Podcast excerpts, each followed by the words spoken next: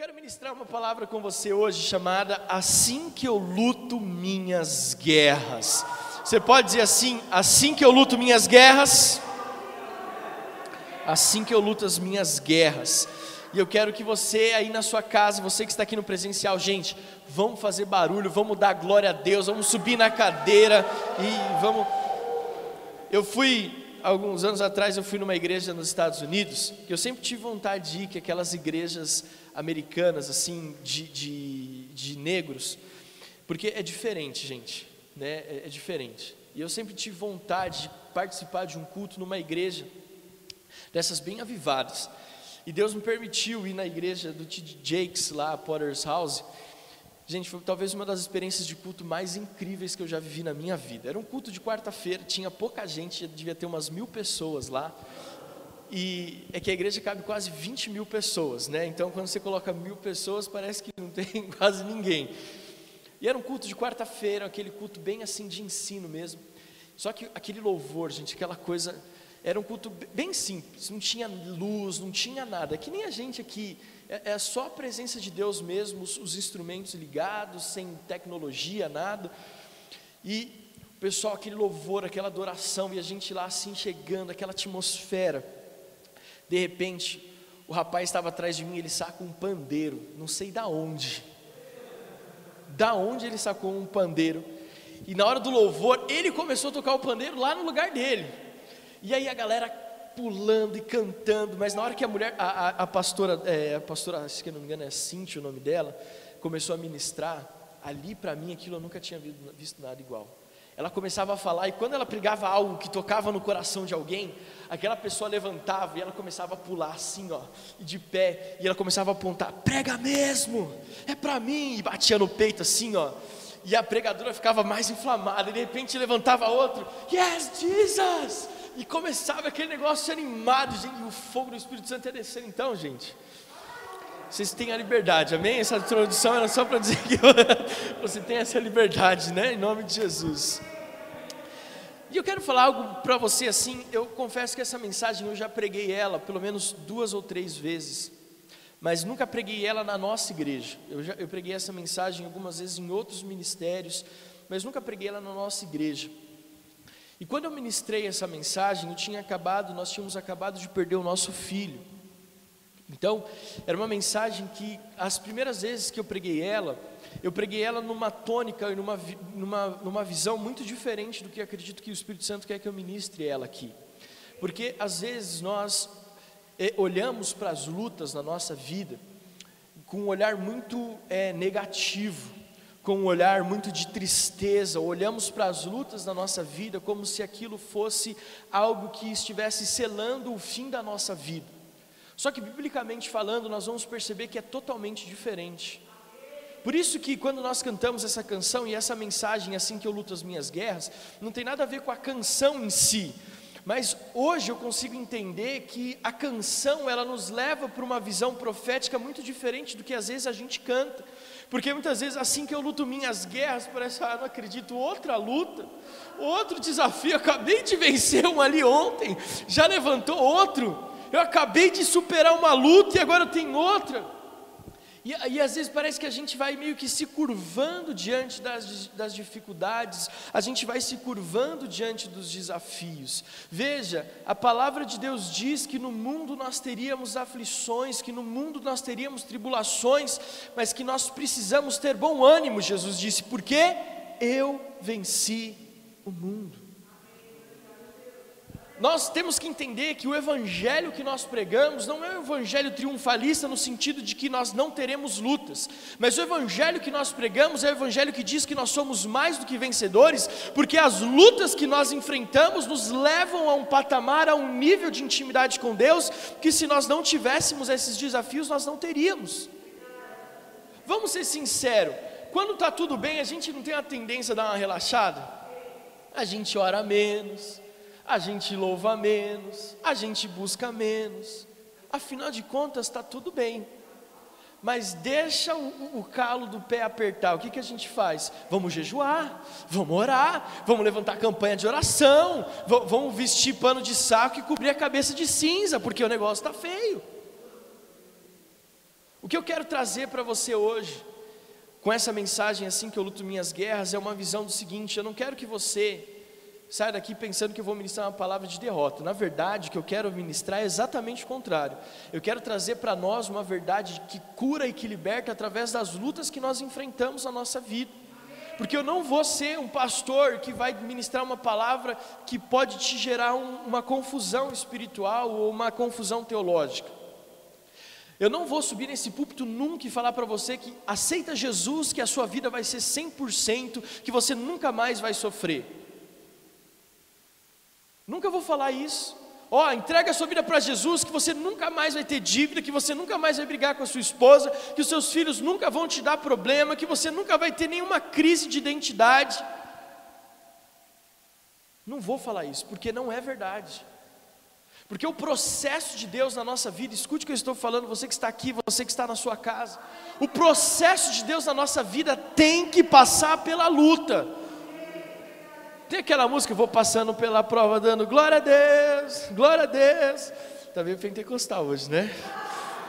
Só falta aquela, deixa o menino rodar. Não, não vou cantar essa não. Mas, tem gente em casa que já está lá no manto já, né? Já jogou a coberta fora. Mas as lutas na nossa vida fazem parte do processo de Deus. Faz parte do processo de Deus.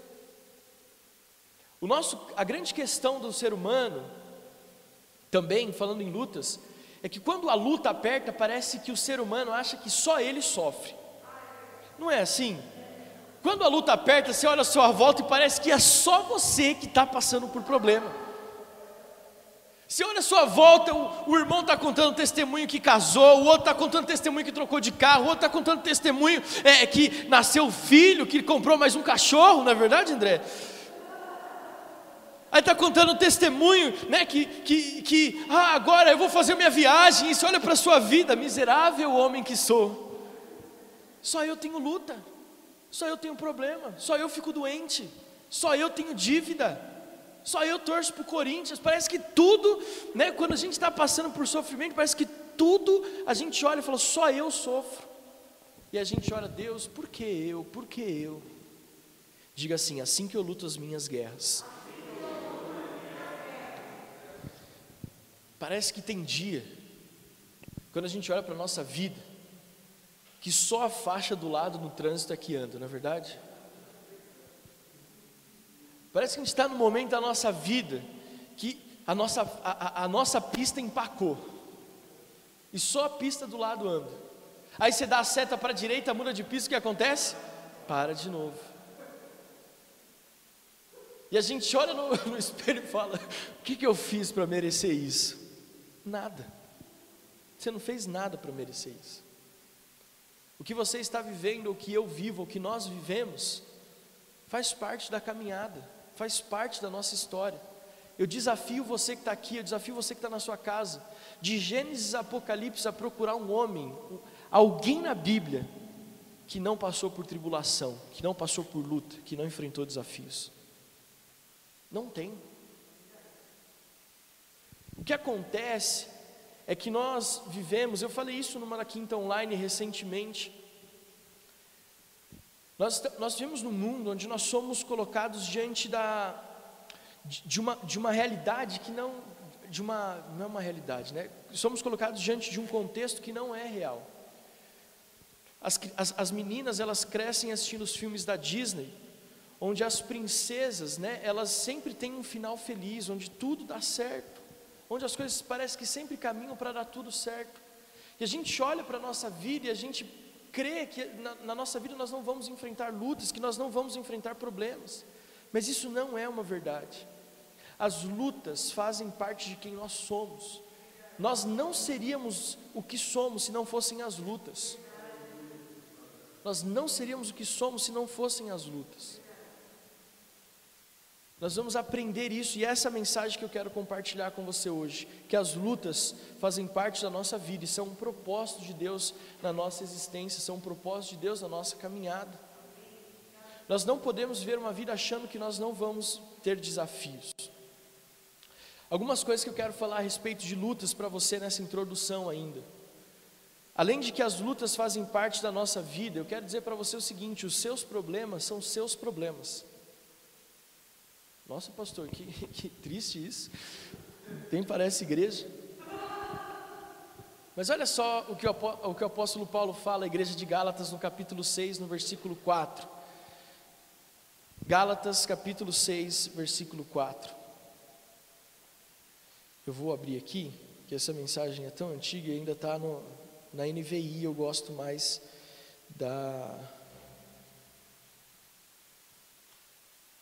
Nova Almeida atualizada. Gálatas capítulo 6, versículos 4 e 5 diz assim: Mas que cada um examine o seu próprio modo de agir e então terá motivo de gloriar-se unicamente em si e não em outro, porque cada um levará o que? O seu próprio fardo. Gente, essa é a mensagem que eu quero compartilhar com você hoje. Nós vamos orar, porque eu ainda estou só na, eu só quero dar essa introdução para você. Mas essa mensagem hoje, ela é para abrir os nossos olhos a respeito da realidade da nossa vida. Porque parece também que quando nós estamos dentro da igreja, parece que nós temos que empurrar para os outros os nossos desafios e colocar no ombro dos outros os nossos fardos. A igreja, esse ambiente onde parece que a gente pode transferir para outra pessoa aquilo que nós deveríamos viver. Biblicamente falando, eu quero que você entenda que as lutas são suas, os problemas e os desafios são seus. O apóstolo Paulo fala: olha, cada um deve carregar o seu próprio fardo. Pastor, então onde entra o amor? Onde entra a compaixão? Onde entra o que Jesus ensinou na parábola do bom samaritano? Entra aqui, quando nós lemos Romanos capítulo 12, versículo 15. Romanos capítulo 12, versículo 15, que diz assim: Está tão frio que minha mão está congelando para virar milho. Romanos 12, 15. Diz assim: Alegrem-se com os que se alegram e chorem com os que choram. Olha só que interessante, o apóstolo Paulo não está falando aqui, chore no lugar dos que choram, ou se alegre no lugar dos que se alegram. Ele não falou isso, ele falou: chore com os que choram, alegre-se com os que se alegram. O que, que ele está dizendo? Ele está dizendo o seguinte: não importa a sua capacidade de consolo, de compaixão, não importa o seu nível de maturidade, de entendimento das Escrituras, você não tem capacidade de arrancar a dor do outro e trazê-la para você e deixar ele ileso dos desafios. Conseguiu entender o que eu estou querendo dizer? Às vezes nós crescemos numa utopia cristã de que dentro da igreja, quando eu tiver um problema, eu transfiro para o pastor e eu estou bem. Não, o papel do pastor, o papel do cristão é chorar com os que choram. Você está com um desafio, então nós vamos chorar junto, mas nós vamos vencer junto. Nós vamos orar, porque a hora que você vencer, nós também vencemos. É muito, eu, eu sei que isso parece muito complicado de entender, mas na verdade é, é só uma mudança de paradigma. As lutas que eu e você temos que enfrentar, nós precisamos entender que elas são preparadas por Deus para nós. E que nós não, não podemos desviar, nós temos que enfrentar.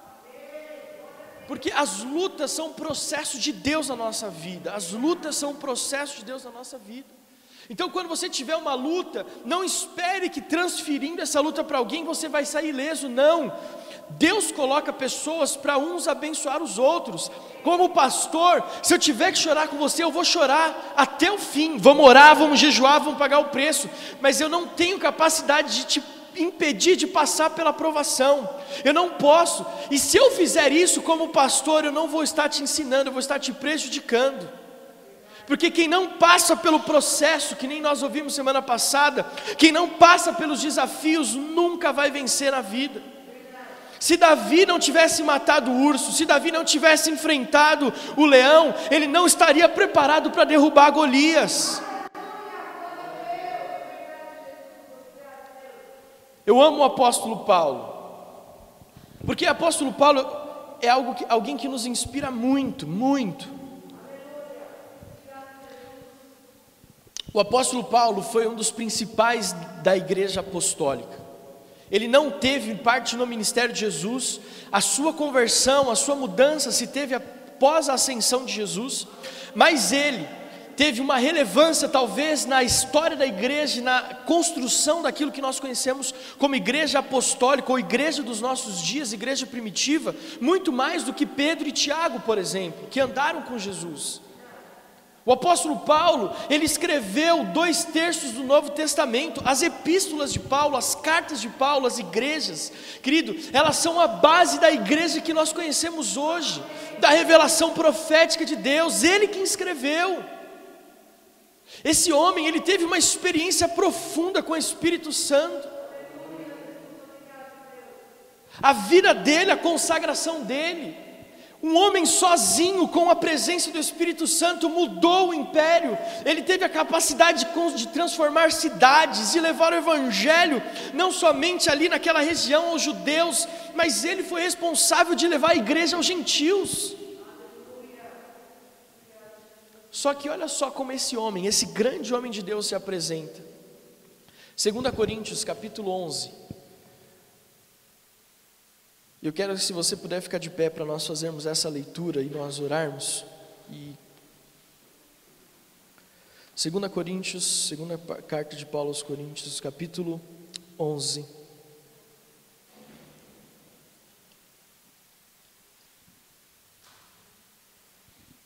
Estou quase trazendo esse aquecedor aqui para o púlpito aqui, ó. O vento vem aqui assim, ó. Ele dá um tchauzinho aqui na minha frente e vai embora. 2 Coríntios capítulo 11, vai aparecer aqui atrás, versículo 23 diz assim: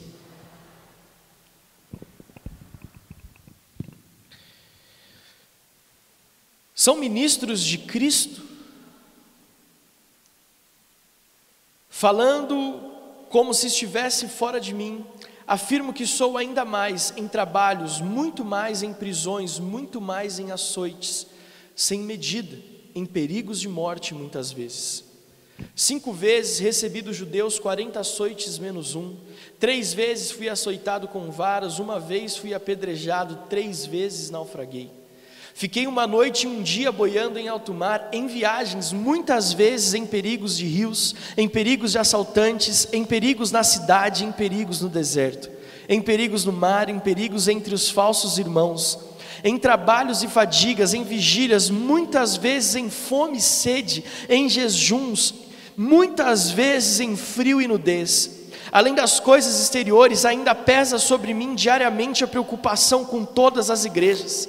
Quem enfraquece, que eu também não enfraqueça? Quem se escandaliza, que eu não fique indignado? Se tenho de me gloriar, vou me gloriar no que diz respeito à minha fraqueza o Deus e Pai do Senhor Jesus, que é bendito para sempre, sabe que não minto. Em Damasco, o governador nomeado pelo rei Aretas montou guarda na cidade dos Damascenos para me prender, mas num grande cesto me desceram por uma janela da muralha, e assim me livrei das mãos deles. Feche teus olhos, vamos orar Deus nós entendemos que nós lutamos as nossas guerras de uma forma diferente do mundo. Nós entendemos que as lutas não são para nossa desgraça, mas são para que os processos de Deus sejam estabelecidos na nossa vida. As lutas fazem parte de, do projeto de Deus no moldar da nossa vida, do nosso caráter, da nossa vida cristã. Que essa mensagem de hoje possa nos levar a um novo nível de entendimento, a mudanças de paradigma, a mudanças de visão a respeito dos desafios, e que jamais, a partir da mensagem de hoje, possamos olhar as lutas e nos ficar cabisbaixos, mas que possamos olhar para as lutas e dizer: Eu estou preparado, porque você vai me fazer chegar mais perto de Deus. Essa luta vai fazer com que nós possamos nos aproximar mais do nosso propósito divino.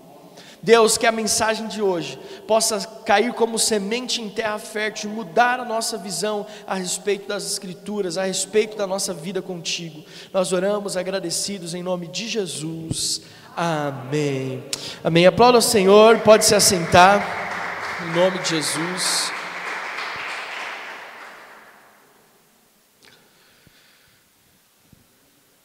Às vezes nós vemos uma vida onde nós perguntamos: por que, que eu fiquei doente?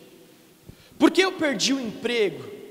porque eu não venço na vida, porque ninguém gosta de mim, porque eu perdi alguém que eu amava, porque todos são felizes, menos eu, porque só eu passei aquela situação que não me sai da memória. Por que, que a minha vida, por que, que Deus permitiu? Por que, que eu fui me entregar para aquele rapaz? Por que, que aquele rapaz tirou algo de mim que eu não deveria ter tirado? Às vezes nós olhamos para a nossa vida e pensamos que os sofrimentos ou que as lutas são algo que o diabo coloca na nossa vida para nos subjugar. Mas se você lê o Evangelho de Mateus, quando nós lemos o Evangelho de Mateus no capítulo 4, olha só que interessante, Jesus ele foi para o deserto para ser tentado pelo diabo, sim ou não? Mas se você ler atentamente, você diz que depois do batismo a Bíblia fala assim: e o Espírito de Deus conduziu Jesus até o deserto para ser tentado pelo diabo. E a gente olha e fala assim: peraí, que Deus é esse? Deus estava olhando ali para Jesus, dizendo assim: você precisa passar por essa luta. Não tem como nós falarmos que somos vitoriosos sem passarmos pela batalha. Davi nunca podia se tornar é, aquele conquistador, aquele guerreiro, sem antes enfrentar Golias. Olha só, biblicamente falando, Jesus poderia estalar os dedos e Josué conquistado todos os reinos, mas Josué teve que lutar.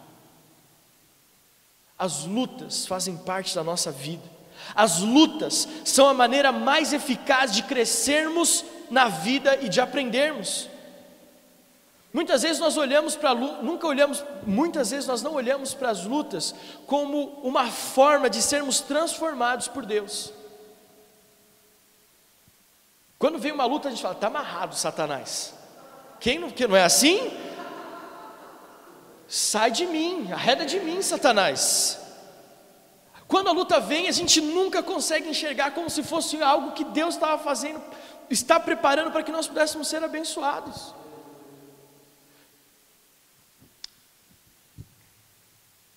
Muitas vezes nós deixamos a oportunidade passar quando enfrentamos as lutas, porque nós olhamos as lutas como algo que nos causam dor e feridas. Quando nós olhamos para as lutas como algo que nos causam dor e feridas, nós deixamos de aprender o que o Espírito Santo de Deus quer nos ensinar. Quando você olha para a luta como algo que vai te causar dor, acredite se quiser, isso não é, é psicologia barata. Você vai sofrer com aquela luta. Quando você olha para a luta como algo que vai te destruir, você corre, eu e corro o risco de sermos destruídos. Agora, quando a luta vem você, e bate na sua porta, você olha para ele e diz: O que, que você quer me ensinar hoje? Espírito Santo, o que, que o Senhor quer me ensinar com essa luta? A nossa perspectiva espiritual muda quando nós enxergamos a luta como um processo de Deus. Eu creio que se lêssemos a Bíblia, mais profundamente nós entenderíamos que as nossas lutas são um combustível maior para nos aproximarmos de Deus. E eu digo mais: as lutas são o último degrau antes da vitória. Assim que eu luto as minhas guerras, sabendo que se eu estou guerreando, eu estou muito mais perto da vitória. É assim. Assim que eu luto as minhas guerras. Sem luta não há vitória. Sabe o que eu vejo? A gente olha para a vida de Abraão e a gente fala: Uau, o pai da fé. E a gente fixa isso no nosso espírito, o pai da fé. Mas parece que a gente não, não começa a pensar: por que, que ele foi o pai da fé? Ele foi o pai da fé porque um dia Deus falou assim: sai da tua terra, da tua parentela, e vai para o lugar que eu te mostrarei. Abandona tudo você vai ser pai de nações. E ele não tinha nem filhos, já eram velhos. A promessa demorou anos para se cumprir. O pai da fé nasceu das lutas que ele enfrentou. Às vezes nós olhamos para Moisés e pensamos, ele abriu o mar vermelho, ele falava face a face com o Senhor, ele tinha uma intimidade com Deus como talvez nenhum outro personagem ou nenhum homem da Bíblia teve. Mas nós nos esquecemos que ele teve que ficar retirado no deserto. Nós nos esquecemos que ele teve que aguentar um povo ingrato. nós nos esquecemos das lutas que ele teve que enfrentar de um povo que via Deus, que recebia o maná, que tinha fogo, que tinha coluna de, de fogo, que tinha a nuvem de glória, mas que ainda assim fez um bezerro de ouro. Gente, ele abriu o mar, mas o que fez, a fé que ele levou ele até essa atitude, foram as lutas que o prepararam para esse momento. Quando nós olhamos para a vida de Josué, o guerreiro, o guerreiro que venceu, o guerreiro que conquistou Jericó, mas nós nos esquecemos que ele teve que lutar, que ele teve que enfrentar os reis, que ele teve que enfrentar os exércitos. Quando olhamos para Jó, a gente corre logo para o capítulo 42. E o Senhor mudou a sorte de Jó enquanto ele orava pelos seus amigos. Gente, ele sofreu 41 capítulos para só depois ele, a gente lê, e o Senhor mudou a sorte de Jó. Quando a gente olha para Jesus, ele ressuscitou, ele vive está, mas ele passou pela cruz, ele passou pela cruz, ele sofreu açoites, ele, ele sofreu é, é, escárnio, ele carregou sobre ele o peso do meu e do seu pecado. Mas a gente às vezes só quer olhar para aquilo que foi bom, para aquilo que deu certo. Não estou falando que você não tem que se alegrar com as suas vitórias, mas estou dizendo para você que você tem que aproveitar as lutas, assim que eu luto as minhas guerras. Abraão perdeu a família, mas se tornou o pai da fé. Moisés enfrentou Faraó, mas ele viu a Deus. Josué batalhou, derrotou as muralhas de Jericó. Jó perdeu tudo, mas reconquistou em dobro. Jesus enfrentou a própria morte, mas ressuscitou no terceiro dia. As lutas são um processo, é a forma como Deus trabalha conosco. O nosso desafio hoje é para que nós saiamos daqui enxergando que as lutas não nos fazem derrotados, mas as lutas é o que nos tornam mais do que vencedores em Cristo Jesus. As nossas lutas, as suas lutas, são testemunho que levarão pessoas até a presença do Espírito Santo. Os, as suas lutas, as minhas lutas, é o que vão levar pessoas a, entregar Jesus, a se entregar a Jesus.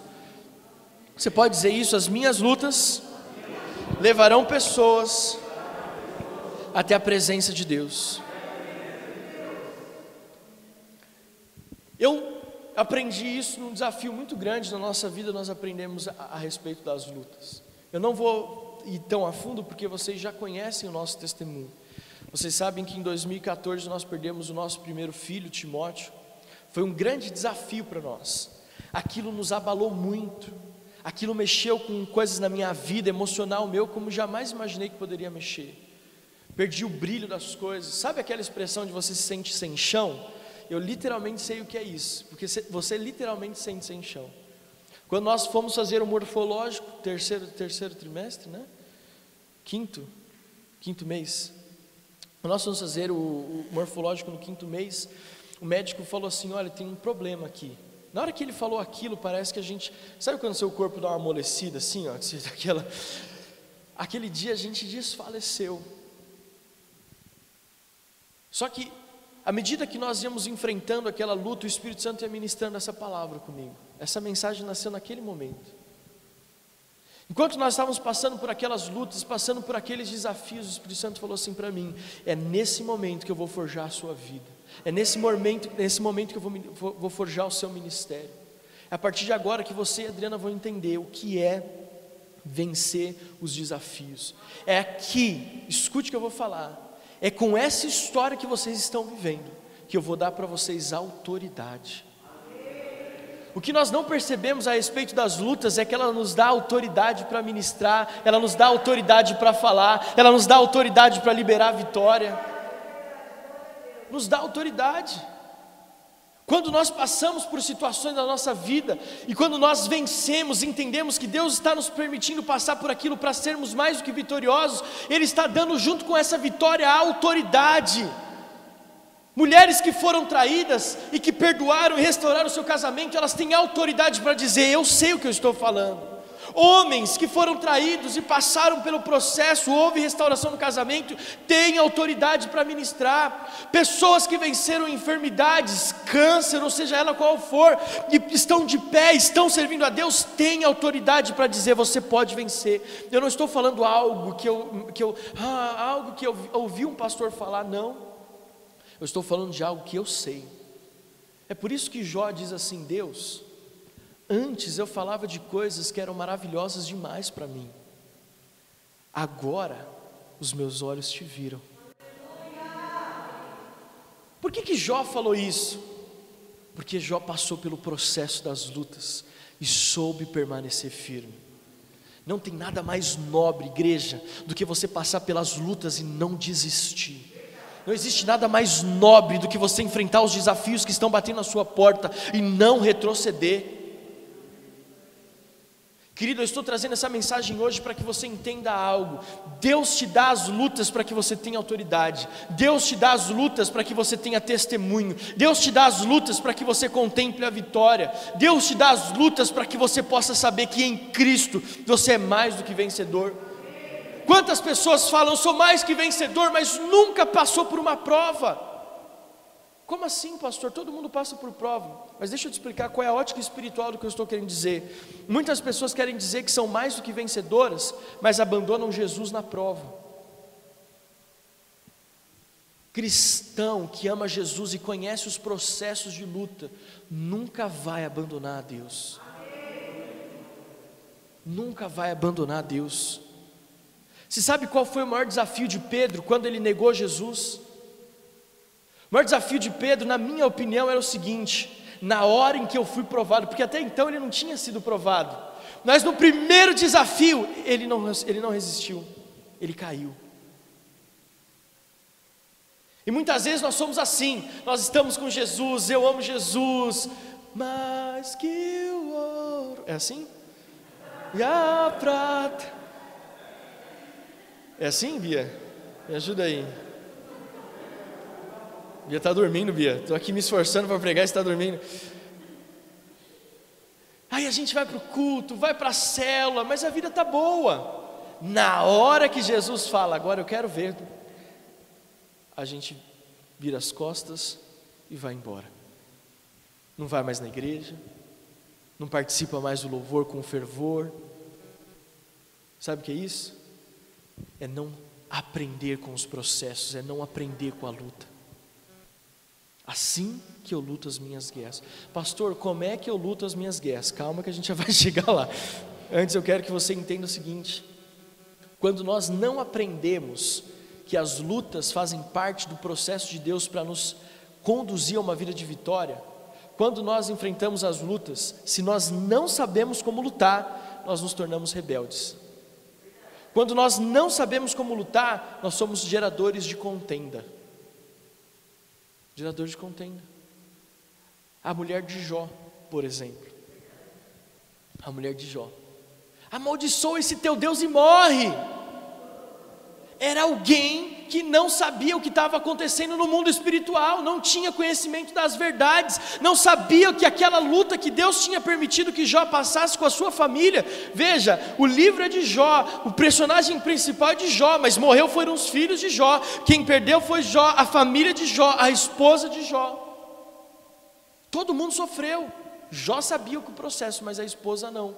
E aí, quando a gente não sabe o que Deus quer falar conosco no meio das lutas, a gente vira aquelas pessoas geradoras de contenda. Vai para a igreja lá, ó. Vai para a igreja, está vendo? Está indo para a igreja e nada mudou. Por que, que você vai para a igreja? E a pessoa ainda, ainda, estufa o peito, não é assim? Quem já passou uma experiência como essa? É assim. Por que, que você está indo para a igreja? Para quê? Quando eu pastoreava jovens, o que eu mais ouvia das mães era assim: não sei nem porque esse menino vem para a igreja. Porque aqui ó, é um santinho, mas em casa? Você não conhece ele, pastor. Você não sabe quem é esse menino em casa. Quando nós não entendemos os processos de Deus nas lutas que enfrentamos, além de ser rebeldes, geradores de contenda, nós somos autodestrutivos e levamos destruição para as outras pessoas. Porque você já viu aquela expressão? Já está ruim, não dá para ficar pior, então eu vou fazer errado mesmo. Vou fazer errado mesmo. É autodestruição. Gente, o grande filósofo Rock Balboa. Quem já assistiu o Rock Balboa, o filme do Rock? Qual que é? Ele era bom lutador?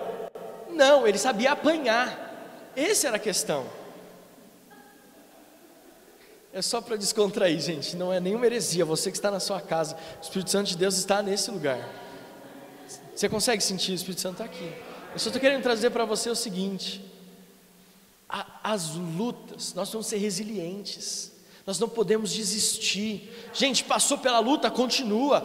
Vou passando pela prova, dando glória a Deus. Nós precisamos entender, é assim que eu luto as minhas guerras. Eu não posso é, é, é destruir, sabe aquela pessoa já está lá é, morto, já está caído, já está agonizando, vai lá e enfia a, a faca para terminar o serviço. É mais ou menos assim. A esposa fala para o marido: Está vendo? Eu falei.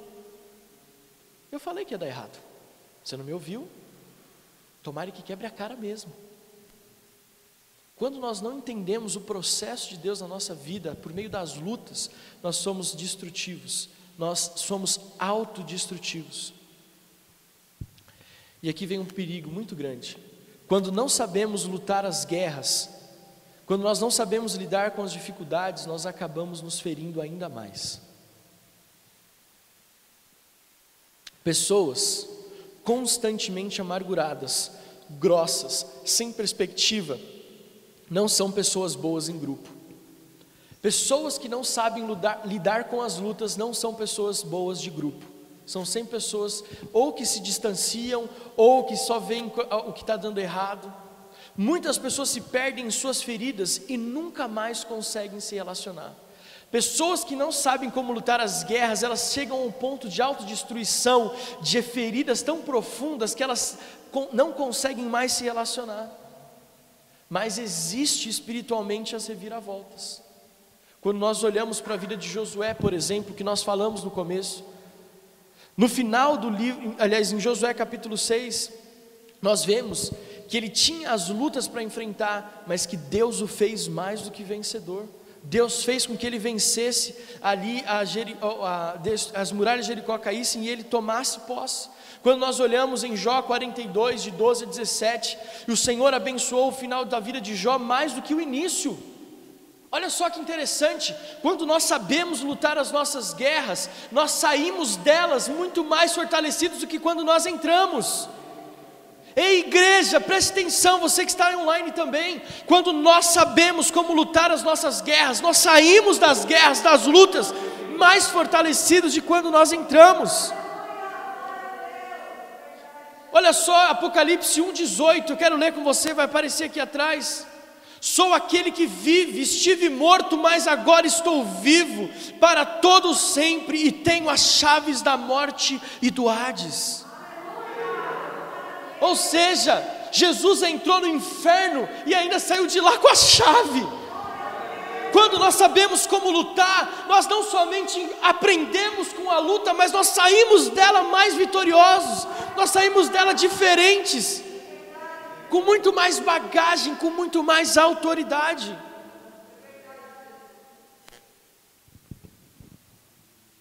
Vamos voltar para o apóstolo Paulo. Eu amo a vida do apóstolo Paulo porque ele ensina como lutar as nossas guerras. E eu vou encerrar voltando para o texto que nós lemos no começo. O grande homem de Deus se apresentava da seguinte forma: Eu, Paulo, prisioneiro do Senhor. Ele tinha todas as qualificações para dizer: Eu, o grande apóstolo Paulo, eu, o cara que domino tudo isso aqui, eu que abri todas as igrejas. Ele podia falar o que ele quisesse, é o apóstolo Paulo. Só que ele apresenta-se da seguinte forma: Eu, prisioneiro do Senhor. Ele diz aqui no texto que nós lemos: se eu tenho que me glorificar de alguma coisa, é das lutas que eu passo, não só das externas, mas das internas. Porque o apóstolo Paulo está dizendo o seguinte: eu aprendi que a minha vida cristã é feita, e eu cheguei aonde eu cheguei não pelas, pelas vitórias que eu tive, mas pelas lutas que eu soube lutar. Biblicamente falando, eu quero dizer algo para você que possa abrir os teus olhos para uma nova realidade de fé. A vitória é muito importante. Nós somos mais do que vencedores. Mas a maneira como você luta as suas guerras, talvez seja mais importante para ensinar eu, para te ensinar, para me ensinar a mim mesmo, como nós podemos aprender no reino de Deus. Eu quero que você saia daqui hoje, né, mascando prego e cuspindo fogo. Eu quero que você saia daqui hoje sabendo o seguinte: quando a luta bater na sua porta, você vai dizer assim: pode vir, pode vir que eu estava te esperando. Eu estava te esperando porque eu sei que eu vou aprender algo, eu vou sair diferente. Nós não estamos sozinhos. Os, os homens de Deus, esses personagens que nós lemos, eles eram pessoas que tinham em comum o fato de saber lidar com a perda e com as lutas. Quando falamos de cura, precisamos entender que a cura é um processo de Deus na nossa vida por meio das lutas que enfrentamos. Uma pessoa que não sabe como lutar as lutas, eu ouvi o apóstolo Joel falando o seguinte, uma vez já falei isso aqui, vou reprisar. Ele falou assim: para uma pessoa ferida, até um abraço dói. Para uma pessoa ferida, até um abraço dói. Como que eu luto as minhas lutas? E eu quero convidar você a ficar de pé. E nós vamos orar nesse momento e aprender como que nós lutamos as nossas lutas. Você que está na sua casa, se coloque de pé, vença esse friozinho que está aí, sai debaixo das cobertas. De todo o meu coração, gente. Eu quero que você, nesse domingo, possa, nós possamos entender o seguinte: as lutas nos ensinam tanto quanto as vitórias. Muitas vezes nós estamos esperando a vitória para pensar assim: o que, que eu posso aprender com, com isso? Quando na verdade, no processo da luta você já pode aprender.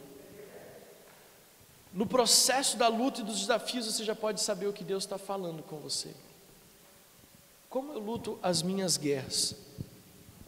Primeiro, você não luta sozinho. Você não luta sozinho. O seu marido pode não estar com você. Os teus filhos podem não estar com você. A tua esposa pode não estar com você. Os seus irmãos da célula podem não estar com você. Talvez eu e Adriana, como pastores, possamos nem estar tão perto assim, mas Jesus está com você. Nunca lute, nunca enfrente uma batalha achando que você está sozinho. Deus está com você. Deus está com você.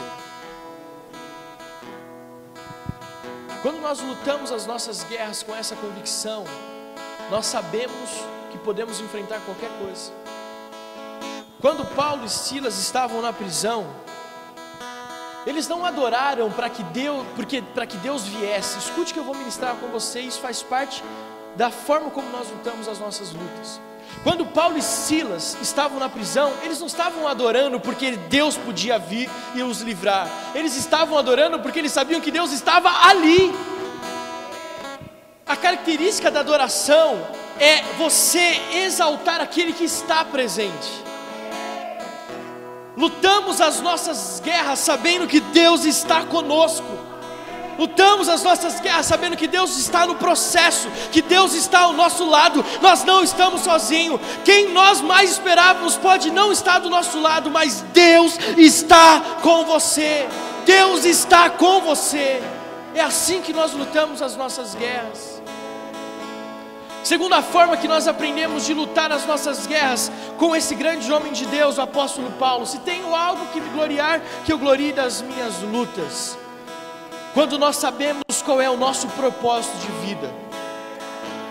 Não somente que Deus está na nossa história, que Deus está do nosso lado, mas que nós temos um propósito, que a nossa vida não é um acaso, a nossa vida não é dormir, acordar, trabalhar, assistir Netflix e vir para a igreja no domingo. Não, a nossa vida tem um propósito. Quando nós sabemos qual é o propósito da nossa existência, nós lutamos as nossas guerras. Eu preciso saber que Deus está comigo, mas eu também preciso saber qual é o propósito da minha vida. Deus te chamou para algo muito maior do que talvez você esteja vivendo. Eu creio que Deus me chamou para algo muito maior do que eu estou vivendo. Estávamos adorando ali, estávamos buscando a Deus agora na adoração, e o Senhor estava me dando visões a respeito desse lugar. Deus estava me dando visões de, desse lugar sendo tão tomado da glória de Deus que atraía as pessoas para cá. Deus estava falando assim: como é que você vai lidar quando tiver milhares de pessoas? Você já parou para imaginar como é que você vai controlar os carros entrando? Você já parou para imaginar como é que vai ser a, a, o movimento aqui? Se vai caber, se vai dar? Gente, Deus me deu uma visão da gente fazendo cultos ali naquela quadra, porque é tanta gente que nós não conseguiríamos em outro espaço. Aleluia. Sabe o que é isso? Eu luto as minhas guerras sabendo que Deus nos deu um propósito. Deus está comigo, Ele está comigo e Ele me deu um propósito. Assim que eu luto as minhas guerras. Gente, nunca mais olhe para as lutas da sua vida com um olhar de tristeza ou de derrota, mas enxergue, olhe para ela e diga: Deus quer falar comigo. A luta é o último estágio antes de eu cantar o hino da vitória. Recebe essa palavra profética na sua vida, você que está na sua casa também. Eu luto as minhas guerras sabendo que Deus está comigo. Eu luto as minhas guerras sabendo qual é o meu propósito. Paulo estava dizendo: Eu sei aonde eu vou, eu sei aonde o Espírito Santo está me conduzindo. Em terceiro, em terceiro, eu luto as minhas guerras como Paulo lutava. E ele fala no texto: igrejas. As minhas lutas passam pelo processo de ter igrejas. Como que você passa suas lutas? Sabendo que Deus está com você, sabendo que você tem um propósito, mas buscando a comunhão do corpo. Buscando a comunhão do corpo. Você sabe qual é a diferença de Sansão para para Gideão? Sabe qual é a diferença? Desses homens juízes, sabe qual é a diferença? É que Sansão lutou sozinho, mas Gideão levantou 300 junto com ele. Essa é a diferença. Quando você luta sozinho, você vai, vai cair. Mas quando você luta as suas guerras, sabendo, eu não estou sozinho, além de Deus, eu tenho pessoas. Olha para quem está perto de você, eu vou lutar a sua guerra contigo. Diga, eu vou lutar a sua guerra contigo. Eu vou chorar com você, mas eu também vou me alegrar com você. Assim que eu luto as minhas guerras, assim que eu luto as minhas guerras, levante as suas mãos e vamos declarar profeticamente: assim que eu luto as minhas guerras. Woo!